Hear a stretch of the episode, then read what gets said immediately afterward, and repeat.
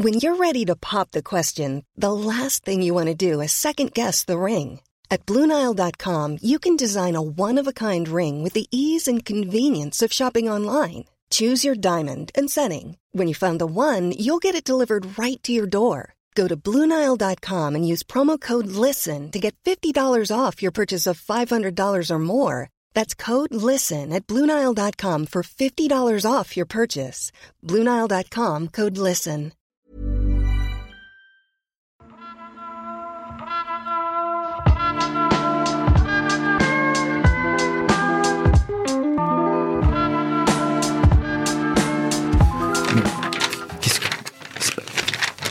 Mathieu Mathieu, je sais pas ce qui se passe là. Viens, viens, viens voir, viens voir. Je crois que je deviens fou. Attends, attends. Respire un coup, assieds-toi, raconte. Mais regarde là, ça, c'est des photos satellites de la Terre depuis 100 ans. Regarde, regarde bien. Oui, oui, je, je vois, je vois. Et ben là, là, là Enfin, tu vois bien, c'est encore plus vert qu'avant La planète, elle a verdi depuis le début du 21e siècle, alors qu'on continue de polluer comme pas possible et qu'on se dirige droit vers le mur C'est pas logique, c'est pas logique Alors écoute, Greg, il va falloir que tu sois très fort. J'ai une bonne et une mauvaise nouvelle. Par quoi je commence? Ah, la mauvaise, hein. Donc, la bonne nouvelle, c'est que t'es pas fou. La planète, elle verdit. Contrairement à ce qu'on dit trop souvent, on n'est pas en train de détruire la planète, on est en train de la changer. Ah, ça va mieux. C'est clair que la planète, elle est là depuis 4 milliards d'années. Elle va pas disparaître d'un coup quand y réfléchis. Par contre, c'est quoi la mauvaise nouvelle de ce verdissement? Eh bah, c'est là que j'espère que t'es bien assis. La mauvaise nouvelle, c'est que le nouveau visage que prend la Terre, il pourrait bien être invivable pour toi et moi. Et c'est ce dont on va parler dans ce nouvel épisode de L'envers du décor, le podcast environnement du service science du HuffPost. Moi, c'est Mathieu Balu, journaliste scientifique qui aimerait bien léguer autre chose qu'un désert aride à ma fille de 7 mois, et je suis avec Grégory Rosière. Journaliste scientifique qui prépare son fils de 5 ans à vivre dans Mad Max. Dans l'envers du décor, tous les 15 jours, on vous parle d'environnement sans prendre de gants pour faire un tri sélectif bien sûr de nos certitudes et idées reçues. Parce que vous pensez sûrement que la planète va mal, et franchement vous avez raison, mais on voudrait vous aider à comprendre d'où viennent vraiment les problèmes et peut-être même les solutions qui vont avec. Alors donc tu me disais qu'on n'est pas en train de détruire la planète, c'est un peu embêtant parce qu'on n'arrête pas de le répéter à longueur de podcast. Je sais bien, ouais, il va falloir qu'on retourne éditer nos anciens épisodes. Mais la vérité, c'est qu'on détruit pas la planète au sens où elle serait en train de mourir. Exactement, disons plutôt qu'on la change. Mais est-ce qu'on la rend vraiment plus verte? Ça c'est quand même nouveau. Tu serais pas en train de virer un peu climato-sceptique toi par hasard? Non, pas du tout. D'après la NASA, qui est pas non plus franchement climato-sceptique, ce verdissement, il est dû à deux choses. Un, il y a plus de CO2 dans l'atmosphère, ce qui dope la croissance des plantes. Bon bah ça c'est plutôt logique. Les plantes elles consomment du CO2 et nous, les humains, on en produit de plus en plus. Voilà. Et la deuxième raison, c'est qu'on cultive de plus en plus de terres pour faire des champs et des forêts, notamment en Chine et en Inde. Donc c'est encore à cause de l'activité humaine. C'est plutôt inattendu, mais en même temps, ça change pas vraiment le reste du tableau pour la planète. Même si elle a l'air plus vert de l'espace, dans la réalité, réchauffement, pollution, multiplication des phénomènes météo extrêmes. Non, non, effectivement, ça change rien à ce tableau effrayant. Ça nous montre surtout que la planète, elle change et qu'elle change très vite. Par contre, changer, ça ne veut pas dire mourir comme on peut le penser ou le dire parfois. Alors là, c'est clair. D'ailleurs, tu parlais des forêts à l'instant. Est-ce que tu savais qu'elles sont en train de rajeunir? Eh ben, c'est bien les seules. Du coup, elles rajeunissent sans plus de verdir. Raconte. Alors en fait, c'est super simple. hein. Il y a une étude publiée dans la revue Science en 2020 qui a montré que de 1900 à 2015, un tiers des forêts anciennes, donc avec des arbres vieux de plusieurs décennies, ils ont été perdus. À cause de la déforestation? Bah évidemment la déforestation, mais pas que. L'élévation des températures, la multiplication des feux de forêt, les nuées d'insectes ravageurs, les hordes de sangliers. Euh, stop, stop, stop. C'est quoi le truc avec les sangliers là? Alors ça c'est une histoire totalement dingue, mais je le garde pour plus tard. Ok, on va le ranger dans le dossier futur podcast. Rendez-vous pour l'ouverture de la chasse. Enfin bref, tout ça ensemble, en Europe, ça fait un taux de mortalité des arbres qui a doublé ces 40 dernières années.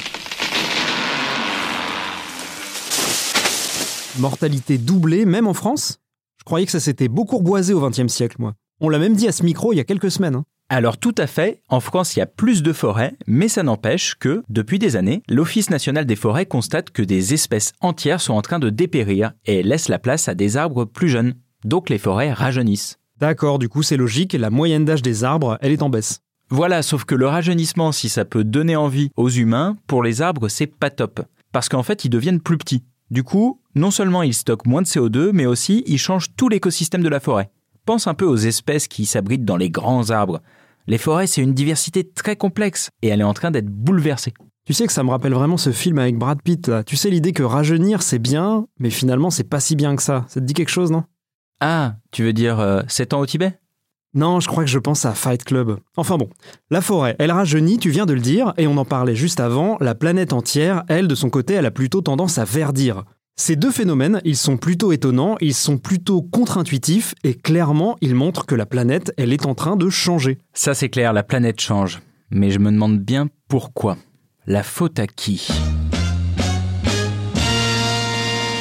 Ah, ça, ce serait une vraie enquête à faire. À qui la faute? Hmm. Attends, je crois que je sais. Élémentaire, mon cher Watson. C'est l'homme le responsable. Bien sûr que c'est l'homme. Depuis les années 60, la température augmente rapidement et la corrélation avec les rejets dus à l'activité humaine, elle ne fait aucun doute. Ah oui, non mais ça c'est clair. Aucun doute, hein, ça se mesure facilement. En 2015, dans le monde, il y avait 400 molécules de CO2 par million de molécules d'air. 400, voilà. Un chiffre simple, 400. Ok, 400, c'est noté. 400, 400. 400. 400, ouais, 400. Ça me rappelle un film, c'était quoi déjà? Ah ouais, avec des soldats, des spartiates et tout. Ils étaient 400, c'est ça l'histoire. On devrait faire peut-être un podcast cinéphile parce qu'on est bon à niveau culture de film. Ouais, j'ai l'impression qu'on s'y connaît bien, ouais. En tout cas, avant la révolution industrielle, on était à 280 par million de molécules d'air. Je te rappelle que aujourd'hui c'est plutôt 400. Donc 400, 280. Donc tu m'étonnes qu'elle change la planète. Alors attends, je sais que je vais encore passer pour un climato-sceptique. Mais la révolution industrielle, c'était au 19e siècle. Ouais.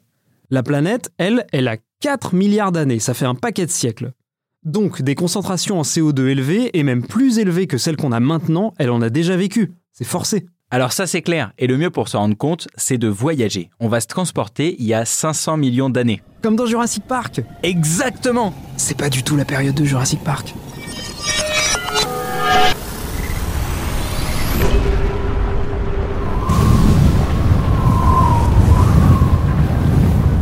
Oui, c'est c'est chaleureux les volcans là, hein Donc là tu vois, la concentration en CO2 dans l'air, elle est 10 fois plus élevée qu'aujourd'hui. Ah ouais, décidément, c'est c'est vachement accueillant. Oula. Et euh, il y avait de la vie sur Terre euh, il y a 500 millions d'années Alors tu la vois pas, mais elle est florissante. Plancton, coraux, trilobites, brachiopodes. C'est essentiellement sous-marin, et donc il n'y a pas de dinosaures, donc ça serait bien qu'on coupe la musique. Merci, mais sur la terre ferme, il y a quand même des petits champignons qui poussent. Des petits champignons C'est génial, on va pouvoir faire une omelette Il n'y a pas d'œufs. Ah bah tant pis Il y a 500 millions d'années sur Terre, il fait chaud, il y a plein de CO2 et il y a de la vie. Bon, on rentre maintenant Ouh. Donc tu vois, des épisodes extrêmes, beaucoup plus extrêmes, la planète, elle en a déjà connu. Et il y avait déjà de la vie. Ah mais clairement, la planète, elle en a vu d'autres, y compris des moments de changement terribles pour la biosphère. Pour bien comprendre ça, j'ai demandé à un spécialiste, Arnaud Braillard, qui est paléontologue et directeur de recherche au CNRS. Et il m'a raconté l'événement climatique le plus dramatique de l'histoire de la Terre, Greg. De l'histoire de la Terre. J'hésite entre 1997 et 2015. Pourquoi 1997 ou 2015 Bah, entre le Titanic qui se prend un iceberg ou l'arrivée de l'hiver dans Game of Thrones. Non, non, c'était il y a 250 millions d'années. L'extinction de masse de la période du Permien-Trias. Et ce qui est intéressant, c'est que c'est une période de changement climatique qui est comparable, en température en tout cas, à la nôtre. Pour vous donner un ordre d'idée, il y a à peu près un petit peu plus de 90% des espèces marines qui ont disparu à ce moment-là. Et la chose intéressante sur cet événement, c'est qu'il est assez facilement comparable à ce qu'on connaît aujourd'hui parce qu'il correspond à un très très fort réchauffement, à peu près de 8 degrés euh, au niveau des tropiques, ce qui est considérable. Ouais, enfin quand même, 8 degrés, c'est énorme. Et en même temps... D'après le pire scénario du GIEC, on serait à 7 degrés de plus en 2100. Donc bon. Du coup, j'ai quand même envie d'en savoir plus. 90% des espèces marines ont disparu, d'accord, mais qu'est-ce qui s'est développé? Il y a bien eu du bénéfique là-dedans. Alors pour, pour simplifier, cette extinction de masse, ça marque vraiment la transition entre deux types de faunes complètement différentes. Grosso modo, euh, avant cette extinction, vous aviez euh, des formes de vie qui étaient plutôt récifales, qui vivaient plutôt sur le fond, des choses qui avaient évolué depuis le Cambrien, depuis de- déjà 250 millions d'années, donc des choses qui qui avait vécu des hauts et des bas, mais qui, voilà, qui était sur, on va un espèce d'état stable. Et à partir de ce moment-là, c'est le moment à partir duquel, en fait, vont se mettre en place les faumes modernes. Donc, avec des organismes extrêmement mobiles, avec euh, des chaînes alimentaires complètement différentes, des organismes aussi euh, planctoniques différents. Donc, avec un changement de température dramatique, il y a bien eu un bouleversement de l'écosystème en entier, mais on peut pas dire qu'il y ait eu une destruction totale. Et par contre, une renaissance avec un visage entièrement transformé. Tu penses que ça pourrait être aussi radical dans notre futur? Bah écoute, si j'en crois un nombre écrasant de scientifiques, on est en plein dans la sixième extinction de masse. Pour te citer une étude pas du tout déprimante parue en 2020 dans le journal de l'Académie des sciences américaines, des milliers de vertébrés en danger ont disparu en l'espace d'un siècle. Cette extinction en cours pourrait être la menace la plus sérieuse contre l'existence de notre civilisation parce qu'elle est irréversible. C'était obligé la musique? Alors je me suis dit que ça rendrait le truc plus léger, quoi. Ah oui, non, bah bof. Hein. Ouais, bof. Donc il y a bien une extinction en cours liée à un changement de climat, mais il y a une différence clé qui rend tout ça bah, encore plus dramatique en fait. Ah bah c'est génial. L'extinction du Cambrien-Trias, avec l'élévation des températures, tu vois, ça a pris à peu près 30 000 ans. Et c'était déjà super rapide pour un changement de cette envergure. Alors que là, pour notre échauffement à nous, on est quand même sur une période de 150-200 ans, quoi. On va à une vitesse folle et c'est ça qui rend notre changement climatique différent des variations habituelles de la Terre. Voilà. Et du coup, c'est peut-être pas 10% de la faune et de la flore qui va s'en tirer, c'est peut-être beaucoup moins. Les chercheurs que j'ai interrogés m'ont dit qu'on manquait encore de données pour savoir quels animaux avaient commencé à évoluer, à s'adapter au changement pour survivre. Mais ce qu'on sait, comme me l'a expliqué le climatologue Benjamin Paul, c'est que l'altitude va devenir très à la mode. L'altitude? Comme dans certains au Tibet, ouais, l'altitude. Avec tout ce changement environnementaux, on risque d'avoir une remontée des biomes et des écosystèmes, de la végétation et des espèces qui la peuplent, en direction des hautes latitudes et des hautes altitudes. Donc petit à petit, une migration de ce qu'on connaît euh, aujourd'hui, qui va se retrouver plus loin au nord de l'hémisphère nord ou au sud de l'hémisphère sud ou en altitude. Donc si je résume, la planète qui vient, elle est plus chaude, plus aride à l'équateur, plus verte, avec des arbres plus petits, et une extinction généralisée du vivant. Super réjouissant quoi. Génial, ouais. Mais je te rappelle que certaines espèces s'en sont quand même sorties. Hein. Ouais, d'accord, mais c'était quoi ces espèces? Eh bah, y a pas vraiment de règles en fait. Certains vertébrés, certains invertébrés. Il y a des espèces qui sont mieux armées que d'autres. Arnaud Braillard, par exemple, il me disait que les éponges, elles résistent plutôt mieux à l'élévation de la température que, disons, le corail. Les éponges. Bon bah c'est rassurant, si on survit aussi, on pourra toujours faire la vaisselle. Le règne animal ne te remercie pas pour cette vanne, Greg. Blague à part, c'est quand même dingue que les éponges survivent et pas le corail alors que c'est quand même assez proche. D'accord, donc on peut dire que les activités humaines, elles ne détruisent pas la planète, mais qu'elles la changent, et même qu'elles la changent à toute vitesse. Ça, c'est certain. Et on peut aussi dire, en regardant les millions d'années qui nous précèdent, que la biosphère, donc les végétaux et les animaux, elle va s'en sortir. Enfin, quand je dis la biosphère, c'est dans son ensemble. hein. Ouais, voilà, la biosphère dans son ensemble, parce que espèce par espèce, va y avoir euh, comme une petite loterie, quoi.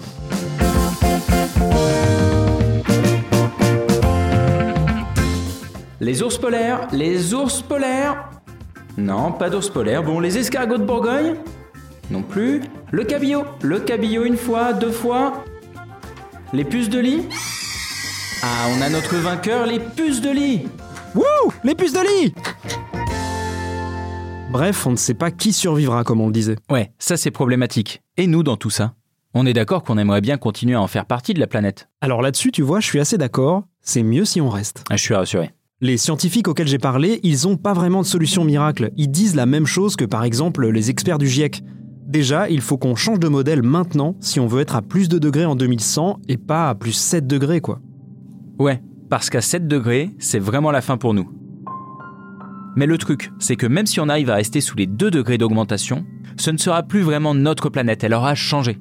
Exactement. Et c'est pour ça que le truc primordial et difficile à entendre, c'est qu'il va falloir s'adapter de toute façon. Même si on baisse drastiquement nos émissions maintenant, les effets se feront encore sentir sur la planète pendant au moins 200 ans. Du coup, va falloir faire le dos rond. Et là, il y a plein de choses à faire pour s'adapter, adapter nos activités, nos villes. Et ça, c'est carrément un autre podcast, Greg. Ouais, ouais, bah en 2022 alors, parce que là, il y a plus de place. Attends, je regarde mon agenda. Ah non, je suis pris. Eh ben, on aura qu'à le faire quand on sera à plus 7 degrés. hein. Bon, après, adapter la société, c'est bien, mais j'ai du mal à voir comment faire si on n'arrive pas à limiter le réchauffement. Aucun doute. Cela dit, même si ça chauffe fort, il y a moyen qu'on survive. Tu sais qu'on a des atouts quand même. On n'est peut-être pas des éponges, mais on est hyper adaptable. Regarde, il y a des hommes au Groenland, des hommes dans le Sahara, des hommes à Melun. Non mais c'est sûr qu'on sait se plier à des conditions extrêmes. Est-ce qu'en fait, nous, Homo sapiens, on serait pas l'espèce la plus adaptable? C'est justement ce que se demandait un article de 2013 dans le magazine Scientific American. L'espèce la plus adaptable, carrément, devant les éponges. Et ouais. Pour certains paléoanthropologues, les humains ont évolué rapidement dans des périodes d'instabilité climatique très fortes et aux quatre coins du monde. Cette capacité, elle serait inscrite dans l'histoire de notre espèce. Donc on aurait en nous les outils pour s'en sortir. Exactement. Après, ça c'est si la planète elle reste vivable. Parce qu'à plus 7 degrés, honnêtement, moi je préfère encore être qu'une éponge.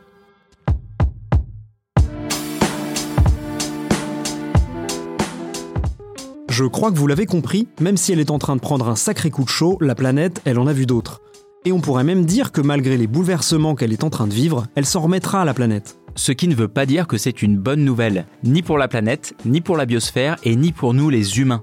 Le bouleversement du climat et les extinctions d'espèces qui l'accompagnent sont catastrophiques et vont avoir des conséquences à long terme auxquelles il nous faudra faire face. Parce que si c'est vrai qu'on ne détruit pas la planète, en revanche on détruit notre planète, notre habitat, notre espace vital, qui change à toute vitesse.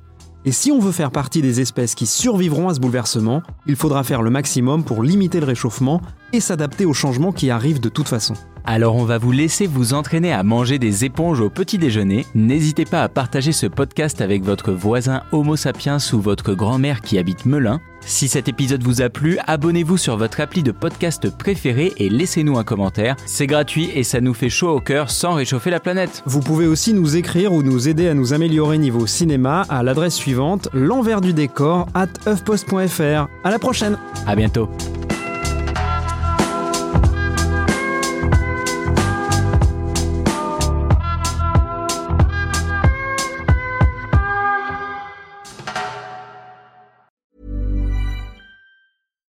It's Paige DeSorbo from Giggly Squad. High quality fashion without the price tag. Say hello to Quince. I'm snagging high-end essentials like cozy cashmere sweaters, sleek leather jackets, fine jewelry, and so much more. With Quince being 50 to 80% less than similar brands. And they partner with factories that prioritize safe, ethical, and responsible manufacturing. I love that. Luxury quality within reach. Go to quince.com slash style to get free shipping and 365 day returns on your next order. Quince.com slash style.